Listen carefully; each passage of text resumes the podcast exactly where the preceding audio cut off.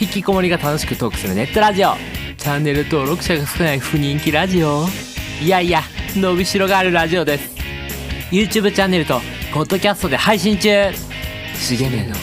ダダ漏れ隠れ家。数少ないチャンネル登録者の皆さんこんばんは。重宗です。ついに10月も後半に入りまして、えーだいぶ涼しくなってきましたまあ季節のね変わり目ということで、まあ、気温の変化がねある時期ですからあのまあ、日照時間もね短くなってきますし皆さんちょっと体調管理には十分注意していただきたいなというふうに思います。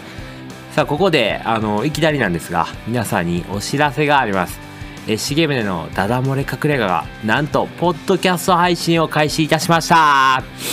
いやーなんかツイッターとかねブログではあの告知したんですけども、まあ、現在ね Spotify、Google Podcast、Apple Podcast の3媒体で、えー、重宗のダダ漏れ隠れ家が配信されております、えーもしすでに、えーその媒体をねダウンロード済みの方がいらっしゃいましたらあの重ベースとか重宗で検索していただくと、まあ、出てくると思いますんで、えーフォローしていただけたらなというふうに思います、まあ基本的にはこの YouTube で配信した後にあの各ポッドキャストで配信するという形になると思うんですけれども、まあ、皆さんのもうその好みの媒体で聞いていただけると嬉しいです。えーまあそれでですね、まあ、ポッドキャスト配信するということで、えーいろいろ変わったところがあるんですよ皆さん。あの番組の変わったところ分かりますか？えっ、とまず、まあ、オープニングとか BGM ですよね。あの前のその使ってた BGM が気に入らなかったとかでは全然ないんですよ。いやむしろなんかちょっとラジオっぽくて気に入ってたんですけどもこれはちょっとなんか権利の関係的にねあの前の BGM だとあのポッドキャスト配信ではクリアできないところがあって、まあ、ちょっと急遽変更するということになりました、えーそしてあああこのマイクの音質が変わったのお分かりですかね？この度ポッドキャスト配信をするということでもう新しくコンデンサーマイクを購入しました。いや買ってみていやもう正直世界が変わりましたね。ちょっとね舐めてましたあのマイクを。昔はだからヘッドセット安いの使ってたのはまあ声なんてそんな変わらんやろと。どんなマイク使ってもまあ聞こえてたらいいやんって思ってたんですけどやっぱりいいマイクだとあの聞いた瞬間からあ違うっていうのがもうすぐわかるんですよ。それぐらい感じ方が変わるのでもうちょっとさ早く気づいてよかったですね。ラジオなんてやってんねんから。もっと早く気づけよって思いました。自分でもそれでねあのいいマイクを買うとですねナレーションごっこがやりたくなってくるんですよ。あの、いいマイクなら、ナレーターになれるんちゃうかなって思って、ちょっとでも近づけるんちゃうかなって思って、で、それで朗読をやったんですね。買ってきてすぐ。で、宮沢賢治の、あの、注文の多い料理店を、あの、朗読することにして、えそしたらですね、YouTube でね、もうプロの声優さんとかナレーターの方がやってたんですよ。あの、情熱大陸の久保田さんとか、鬼滅の刃の善逸役の下野さんとか、もうね、天と地ぐらいの差があって、もう愕然とするぐらい。いや、プロってやっぱすげえなって思いました。いや、ただ読むだけやのにこんなに違うのって。いやー、まあちょっと俺なんかいろいろね、舐めすぎてるタイプですね、これ。いろんなこと舐めてきましたね、これ。あ、だから、だからちょっとね、今からね、朗読してみるので、まあちょっと、聞いてみてください。で、プロの方が、あの、YouTube 載っけてるんで、それと聞き比べてみていただきたいと思います。では行きます。注文の多い料理店、宮沢賢治。二人の若い紳士が、すっかりイギリスの兵隊の形をして、ピカピカする鉄砲を担いで、白熊のような犬を2匹連れて、だいぶ山奥の木の葉のカサカサしたとこを、こんなことを言いながら歩いておりました。全体、ここらの山はけしからんね。鳥も獣も一匹も嫌がらん。何でも構わないから、早く淡々とやってみたいもんだな。鹿の黄色な横っ腹なんぞに二三発お見舞い申したら、随分痛快だろうね。くるくる回って、それからドタッと倒れるだろうね。それは、だいぶの山奥でした。案内してきた専門の鉄砲撃ちも、ちょっと孫ついて、どこかへ行ってしまったぐらいの山奥でした。はい、重宗の朗読でした。いや、こう、プロの声優さんがね、あの、すごいのはね、やっぱり違和感なく物語に集中できる。かつ、まあ、声の魅力も伝わってくるし、まあ、それがプロとアマの違いですよね。まあでもこういうね、ナレーターごっこができるマイクね、あの、めっちゃ楽しいです。あの、ぜひですね、友人の皆さんにも買っていただきたい。あの、まあ別にこう、ナレーターごっこだけじゃなくて、あの、まあ歌ってみたの収録とか、まあ歌ってみたごっこかもうできるし、まあこうやってラジオごっことか、あの、YouTuber ごっこ、まあもちろんゲーム実況とかにもいろいろな、まあ、用途があると思うんで、あの、ぜひですね、あの、皆さん買っていただいて、えそして、え 通話しながら、まあ一緒にちょっとね、ナレーターごっことか できたらいいなと思います。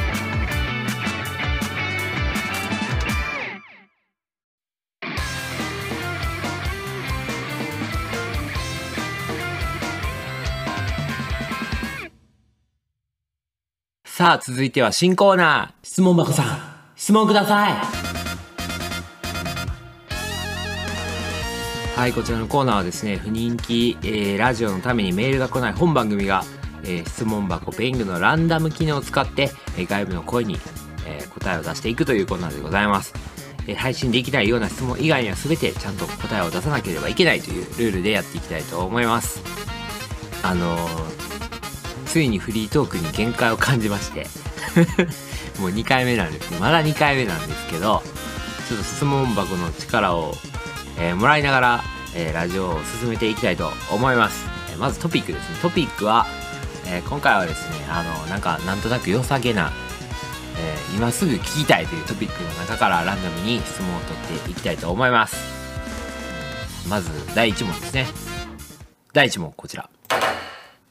もし明日地球が終わることになり、え、最後の食事をどんなものでも好きなだけ食べるとしたら何を選ぶ？うーん。うーん。いやー、そうやな。はい、決めました。やっぱりカレーライスです。いや、なんかやっぱり俺カレー、カレーライスがめっちゃ好きで、ちっちゃい時から。だから、あの、俺誕生日もね、あの、ケーキとか、ケーキ苦手なんで、ケーキじゃなくてカレー食べてたんですよ。カレーライスが、あの、誕生日に食食いもんで、まあ、最近はさすがにね、あの、焼肉食ってますけど、やっぱりね、思い入れもあるし、まあ大好きなんで、やっぱカレーかな。はい、次。納豆好き？シンプルですね。いや、とても答えやすくていいと思います。えっ、ー、と、大好きです。えっ、ー、と、毎朝食ってて、黒部納豆っていう、まあなんか大分の納豆なんですけど、めっちゃくちゃうまくてタレがね、なんかもうこれじゃないと最近納豆じゃねえぐらいの、あの、感覚になっちゃってる。それぐらいめちゃくちゃ美味しいです。黒目納豆のタレが。それに、あの、黄身卵の黄身と、とかを混ぜて、ご飯にかけて食べるのが大好きです。はい、次。えー、胸の大きさは何カップが好きですか？出たそうか。質問箱だとこういう、なんやろ、品位が下がる質問があるんですね。いや、もう、どうしよう。えっとね、まあ、答えますよ、一応。えっとね、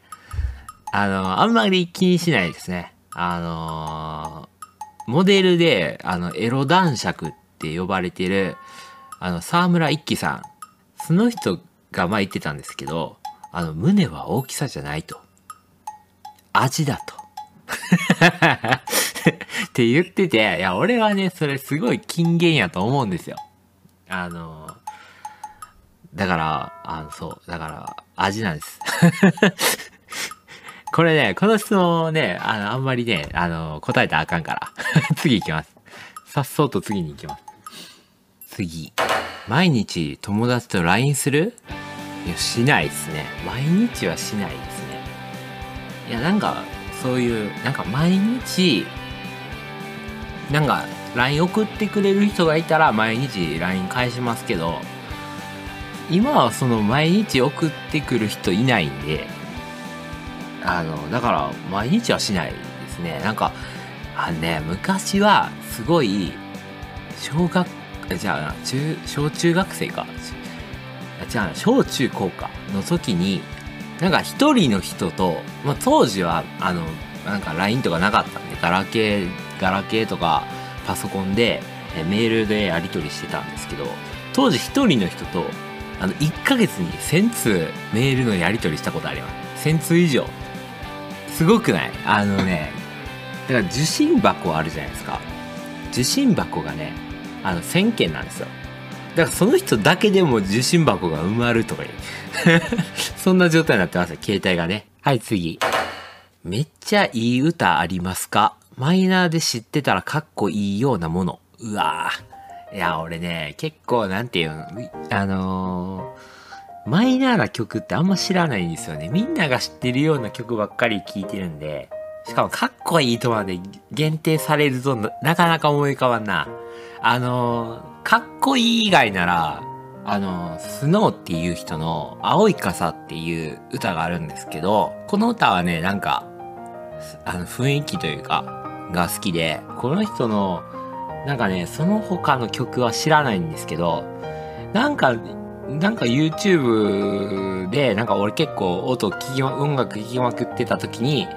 なんかの経由でこの青い傘にたどり着いて、あ、もうこれめっちゃいいやんって思って、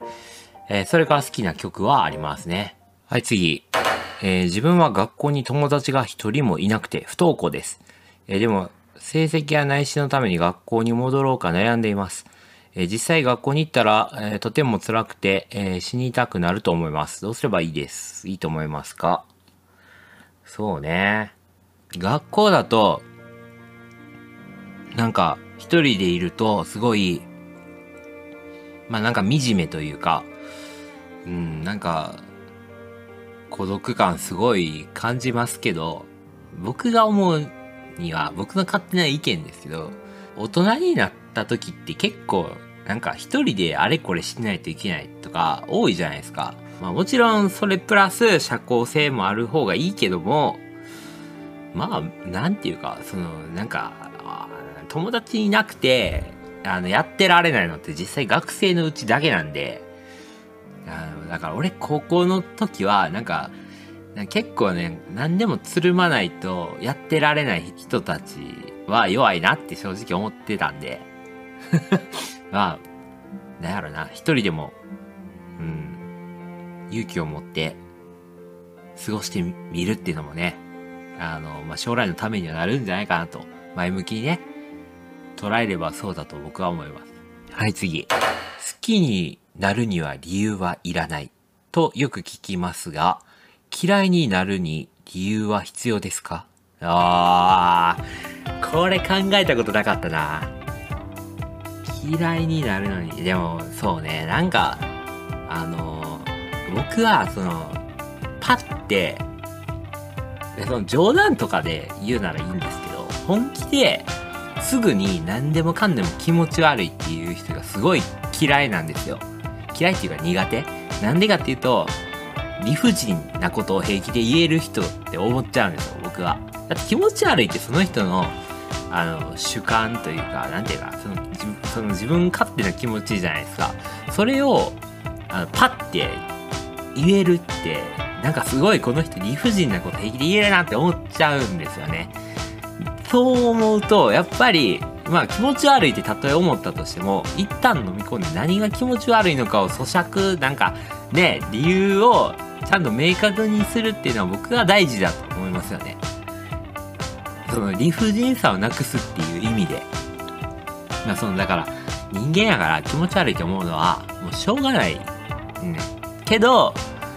まあ、せめてなんかその理不尽さを解く努力はしようよって僕は思います。だからまあそうね簡単そう答えだけ言えば俺は必要やと思いますねはい次えー、社会人なんですけど、彼氏の車に乗ってたら、後ろから車で父親が追いかけてくるのは異常ですよね。いや、これはすごいな。いや、これは正直異常だと思いますね。まあ、娘が心配で仕方ないんでしょうけど、うん、まあ気持ちはわからなくないけど、やっぱり社会人になったらもう自由でいいじゃんって思いますけどね。もう付き合うも付き合わないも自分自身の責任じゃないですか。なのに、車で後ろから追いかけてくるって、いや、すごいな。あの、彼氏からしたらゾッとするでしょうね。まさか親がつけてくるとは。まあ、あの、一回ね、その、会った、会ったことないんかもしれないけど、一回その、彼紹介して、あ、この人信用できるな、みたいな、あの、ことちゃんとセッティングするしかないんじゃないですかね。わかんないけど。はい、次。えー、LINE で、えー、既読、未読スルーにうるさい人どう思う？うん、いや、まあでもこの年になるとそんな人いないですけどね、別に。まあ、昔、この高校生の時とかは、うん、なんで返さんの？みたいな人いましたけど、まあでもなんかもう今は、なんやろな、どちらかというとみんな自分の時間を大事にしてる人が多いから、なんかあんまりそういうこと言う人がなんか俺の周りではあんまいないんですけどあの俺は基本的に LINE の返信は作業してる時が暇やった時はあの実はその相手の返信時間自分が送ってからあの帰ってくるまでの時間があるじゃないですかそれの時間をになるべく合わせるようにして返してますでなんかたまにね1日以上放置してる人とかいると相手にとって自分とのやり取りの感覚ってこのぐらいがいいんやろうなって思って、まあ、ちょっと長めに1日ともいかないけど、まあ、割と長めに、あの、残して返そうとは思ってます。で、まあ、早い人は、まあ、割とポンポンとか自分も返すようにしているし、そうね、長引くような LINE って嫌がられるかなって思って、やり取り。だから、まあ、終わったなって思ったら、普通にあのそこで僕がやり取り止めたり逆に向こうが止めてもらっても全然何とも思わないですね。はい次、えー、これは高いと思うものは？これはもうスマホですね。あの昨今のスマホがなんか10万とかあの言われてんのがもう信じらんないです。なんかあのねコンピューターの性能としてなんかメモリが 2, 2ギガ4ギガとかであの記録媒体が60何ギガとかでそれで10万って高すぎんって思いますね。だってパソコンやったらだって8ギガ16ギガとかで容量媒体でも500ギガとか256ギガとか、まあ、1テラとかまいろいろありますけどそれだけで、まあ、10万ぐらいいけるじゃないですか。8ギガ8ギガ256ギガ。あメモリ8であのー、記憶媒体が256ギガぐらいやったらもう10万ぐらいで買えるのあると思うとやっぱりなんかスマホがすごい割高に感じてもう俺パソコン派なんでパソコンの性能を知るとスマホってなんでこんな高いんやと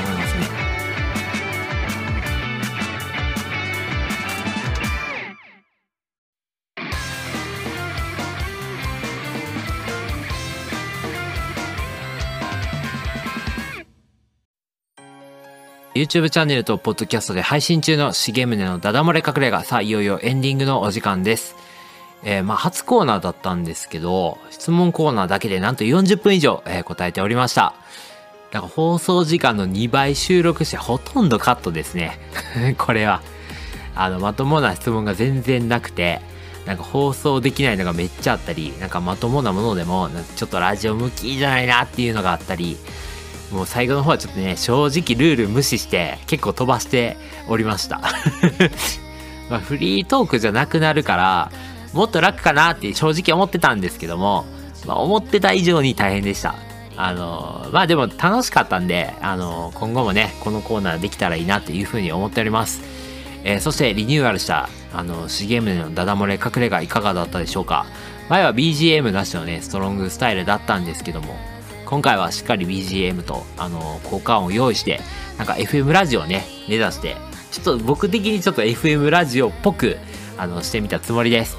まあ正直ね、あの、ストロングスタイルはこう、やっぱ芸人さんとか、話が上手い人じゃないと通用しないんで、あの、BGM と、あの、効果音を用意することで、まあ、ちょっと僕の話のつかない、えー、部分をしっかりね、えー、フォローしてくれたんじゃないかなというふうに思います。あまあ、せっかくね、ポッドキャストで配信できるということで、まあ、これからちょっとでもね、あの、配信数増やしていきたいなというふうに思っております。えー、通勤通学中、そしてちょっとした隙間時間に聞いていただければ嬉しいです。はい、ということで、ここまでのお相手は松本重宗でした。また次回お会いしましょう。さよなら